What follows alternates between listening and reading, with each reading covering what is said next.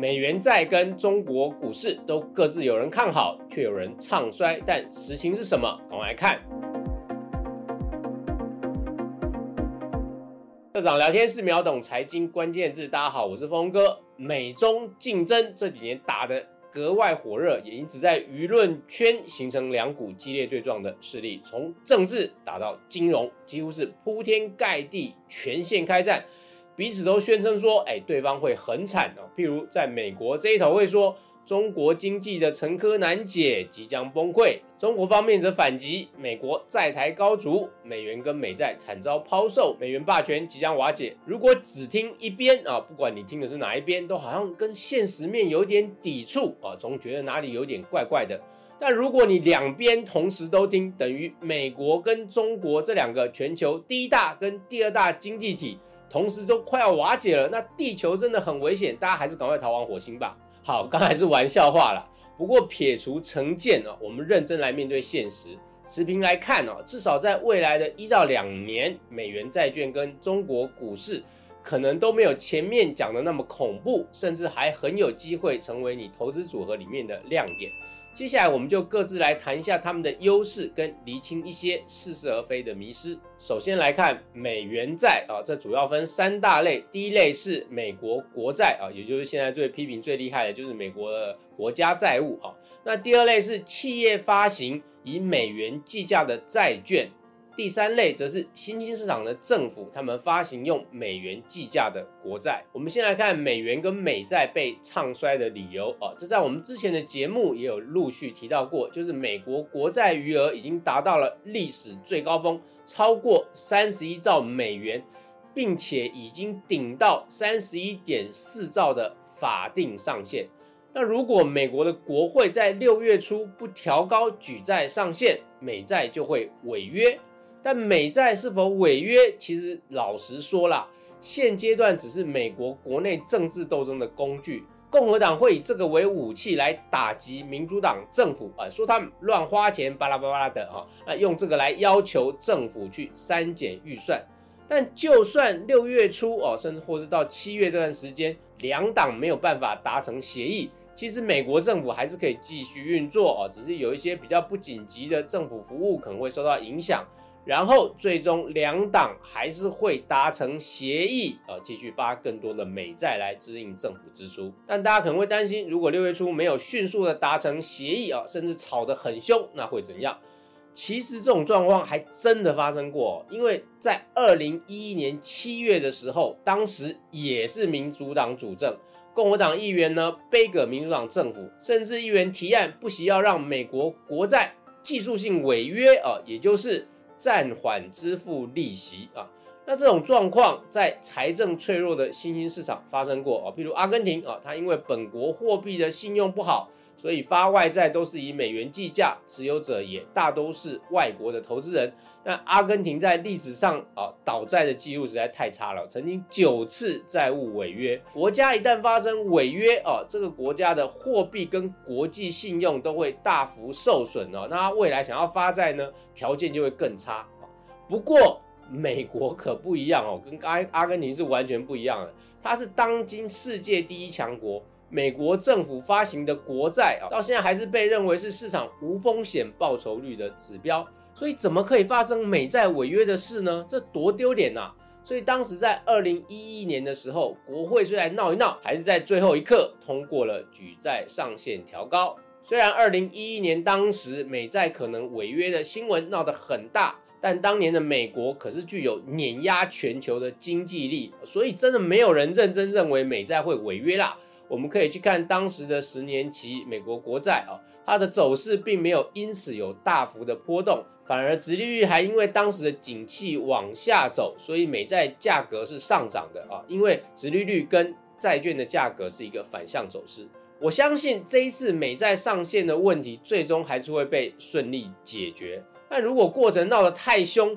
这一次的市场波动可能会比二零一一年大一点。因为美元跟美债的信用基础哦，这几年受到腐烂印钞跟过度发债的影响啊，确实是在走下坡。而另外一个市场上的挑战者哦，人民币却是正在走上坡，这也就冲击了美元跟美债持有者的信心。因此呢，如果六到七月这段时间有出现美债的相关利空，这次的市场波动可能会稍微大一点哦，这是投资者你要做好的心理准备。可是也不用过度的忧虑哦，认为说啊美元就要就此长空了啊，那真的是太多虑了哦。至少在十年内，要真正撼动美元跟美元计价债券的全球性地位，可能性是非常低的哦。毕竟美元跟人民币的货币霸权大战现在才正要揭幕而已啊。美元其实还是有很多的手段来对付竞争者，像是日元跟欧元哦，过去曾经都吃足了苦头。比如上一轮美元面临的挑战者是欧元，它在一九九九年一月正式发行，当时被认为可以降低美元霸权的影响力，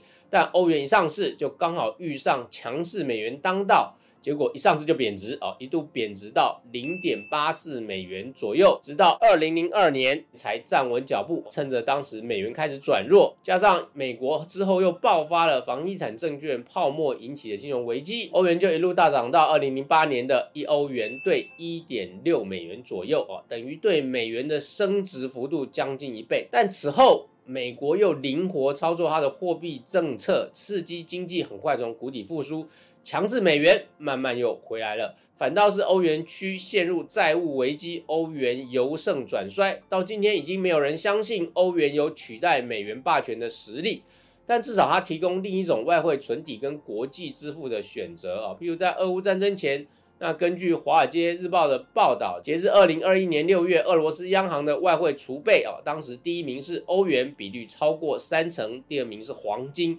第三名才是美元。但它的比率只有欧元的一半左右哦，人民币此时才占第四哦。不过长期来看，一般认为人民币占俄罗斯外汇储备的占比将升高到第一啊，这可能只是时间早晚的问题。但在它升高的过程中啊，货币地位会先受到削弱的，可能是欧元跟日元。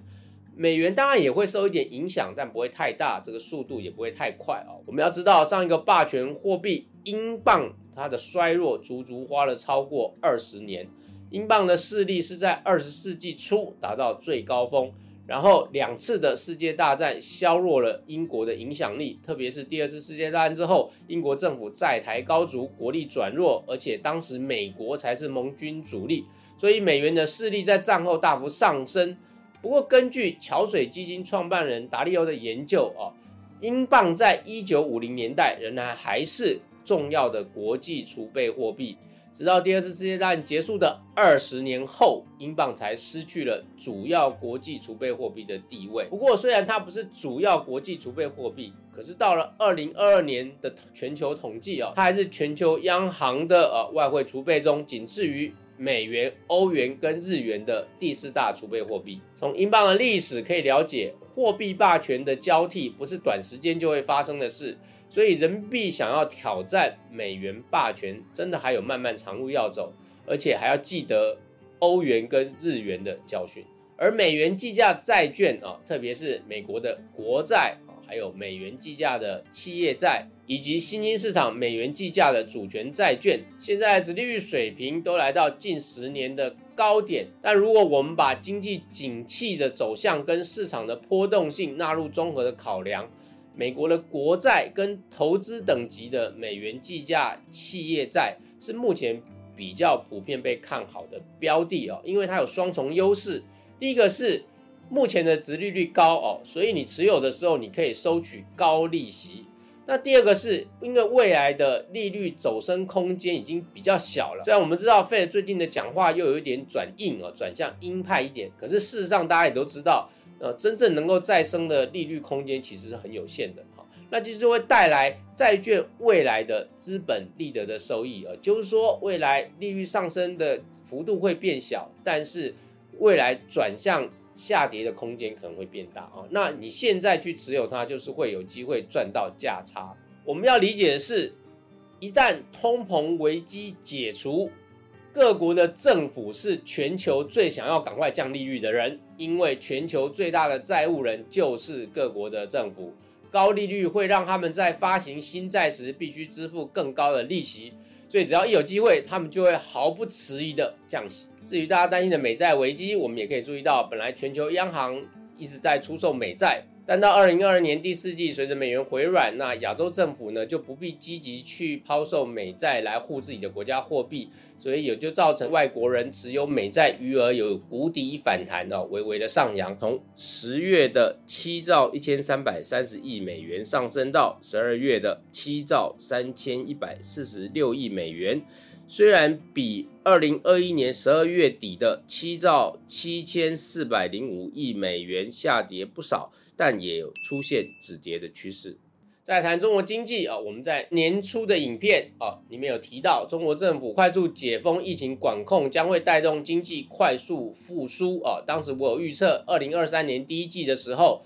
会陆续有国际机构调升中国的经济成长率。那最近我们也实际看到了，从世界银行到国际货币基金 IMF 以及多家大型的金融机构都陆续上调了中国的经济成长预测。那中国政府最近发布的二月份制造业 PMI 啊，就是采购经理人指数，创了十年的新高，而非制造业的 PMI 指数也达到十年的高水平哦，而且是高于市场预期。PMI 是经济的先行指标哦，很有参考价值。不过我们也要注意哦，落后指标出口数值呢，现在还是在衰退中哦，这是陆续后面要检验的。我整体来看，中国的股市它的优势是啊，经济趋势整个转好。那还有一个特别的优势，我们有一句话就是说，跌升就是最大利多。其实中国股市在全球二零一八到二零二一年的这一段强劲多头期间，并没有跟上哦，整个估值是有点偏低的。这是因为当时中国政府极力在推动扶贫跟平均社会财富的计划。那有一句话是“国进民退”啊，就是官方啊更多的势力进入了民营企业。啊，这也就造成了啊，民营企业啊的势力有一点在衰退啊，那这通常来讲对股市的影响是比较不好的。不过，中国官方最近频频开始强调民营企业的重要性啊，代表它一个政策的转向。我们甚至也看到小米的创办人雷军啊，最近创立了一个一百亿人民币规模的基金，要来做半导体的投资啊，这也就是重新回到。由民间企业来主导这些重要投资的一个风向，这整个对股市的活络来讲，其实是比过去像官方指导性的作为会更对股市有利。不过我们也要留意它的风险啊，因为中国地方的财务现在是有些困窘，主要是因为疫情的关系，造成地方财务的一个缺口扩大。另外，房地产业有比较大的债务跟一些过度的存货，这也是一个问题。那这些可能会削弱了它的经济成长的强度哦，这是未来要留意的。不过这部分呢，啊，可能有人会担心说，这可能引发大规模金融危机或金融崩溃。其实这是过滤的啊，因为基本上支撑这些部分的财源是来自于中国过去啊三十几年来改革开放后的国民超额储蓄，所以它基本上是一个内在哦，这部分啊。你其实是不太容易掀起全面性的危机啊，真正比较大的风险其实是在外债的部分，但是其实上中国的外债并不高，所以这还好。但是有一个潜在风险是一带一路哦，说起来一带一路透过国际的经济援助哦，或者是经济合作来扩大自己在全球的影响力。不过哦，这一点呢，你也要操作的好。万一操作不好，其实有可能会反受其伤哦。像譬如英国就是一个教训哦。英国在帝国扩张的时候，曾经因为势力扩及全球哦，而得到“日不落帝国”的称号。当时他得到的利益哦，是大于维持帝国的成本。可是到了后期，反而是维持这个全球性的“日不落帝国”的成本远高于他得到的利益。就成为加速他帝国衰弱的一个重要的因素，所以啊，类似这样的国际的经济合作跟援助计划，它是一个双面刃哦，有可能得到优势，也有可能得到伤害哦。特别是如果最后这些经济合作所贷出去的款有大量的呆账都收不回来，而又超过了呃自己国内的国民的超额储蓄的时候，就会是一个比较大的风险。最后总结今天的学习。